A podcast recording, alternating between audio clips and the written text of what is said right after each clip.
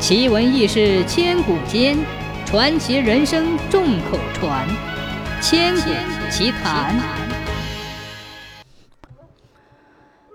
古代有一个人叫张大福，他是地主家的伙夫，每天的工作之一就是到河边淘米。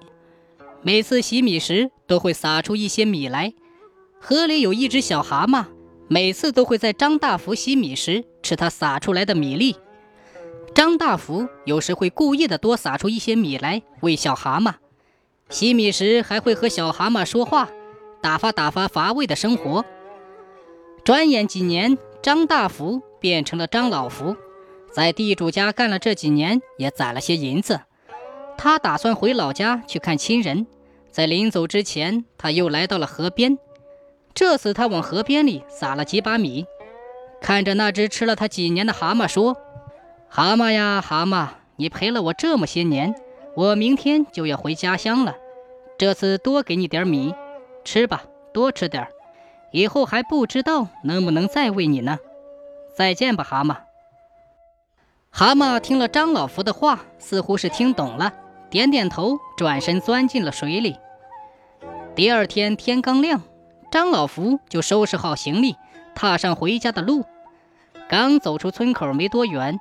张老福突然听到身后有吧嗒吧嗒的声音，张老福转身一看，原来是那只蛤蟆。仔细一看，那只蛤蟆被张老福的米喂得足有脸盆那么大，正一蹦一跳的跟在他的身后。张老福轰他，蛤蟆也不走，还是跟在他身后。看来这蛤蟆重感情。张老福找来一只木桶，装上蛤蟆，挑在扁担里，打算带蛤蟆回家。走了几天，来到一座山前。这座山叫弯头山。如果翻过山，再走三天就可以到家了；如果绕过去，就得走五天。张老福想尽早回家，决定翻山。没走多远，遇到一个樵夫。樵夫看到老头挑着担往山上走，便拦住了张老福，说道：“老人家，您是要上山？”是啊，是啊，翻过这个山就离家不远了。离家好几年，很是想念呐。老人家，您还是上别的山吧。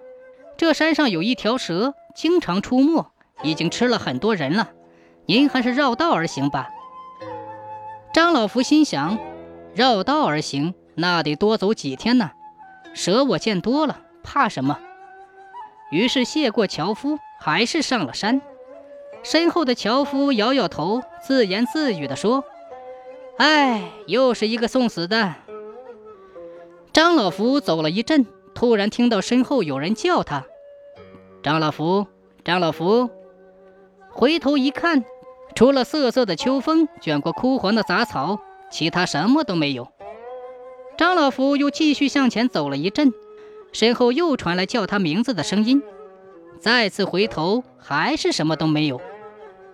正当张老福纳闷的时候，又传来第三次叫他名字的声音。张老福放下行李，抽出扁担，紧握双手，心想：要是遇到了抢劫的，先敲他几扁担。第三次回过身来，还是什么都没有。张老福心想，可能是自己上了岁数，错听了风声。抬头看了看，天色也不早了，要是不赶紧下山找间客栈。自己就要露宿这荒山野岭了。张老福挑着他的行李和大蛤蟆，来到了山下的一座小镇子。走到一家客栈的门口，敲敲门，一会儿门就开了。走出来一个伙计，他看了看张老福，又望了望张老福身后的山路，便问道：“您是从山上下来的？”“啊，是啊，山风还挺大。”张老福放下扁担。拍了拍身上的灰，准备进门。小伙计拦住了张老福，继续问道：“您在山上听到有人叫您的名字吗？”“嗯，听到了，好像是有人叫，不过可能是风声。”“那您回头了吗？”“回。”张老福的“回”字还没说完，小伙计砰的一声就把张老福关在门外。张老福使劲地拍门。里面传来一声“客满”，就没有动静了。又走了几家客栈，还是问同样的问题。问完之后，就已客满关门。天已经黑了，张老福走到村口最后一家客栈门前，心想：如果再不让他住，就只能睡在外面了。瑟瑟的秋风叫张老福打了个寒颤。开门的是个老掌柜，当他听到张老福的遭遇之后，很是同情，便让他进了门。张老福纳闷地问：“老掌柜，他们干什么不让我住店？”“呃，您有所不知啊，我们这里前几年来了一条大蛇，就住在那个弯头山的山洞里，他会跟在路人的身后叫他们的名字，如果回了头，他们就会记住你的样子。”半夜他就会来找你，把你吃掉。他已经吃了很多人了。后院有一口大瓮，我给你扣在里面，你别出声。也许那条蛇找不到你，你就会躲过一劫。那多谢过老掌柜了。张老福来到后院，放下行李，把装蛤蟆的大水桶放在墙边，看了看他的大蛤蟆，叹了口气，就睡到了瓮里面。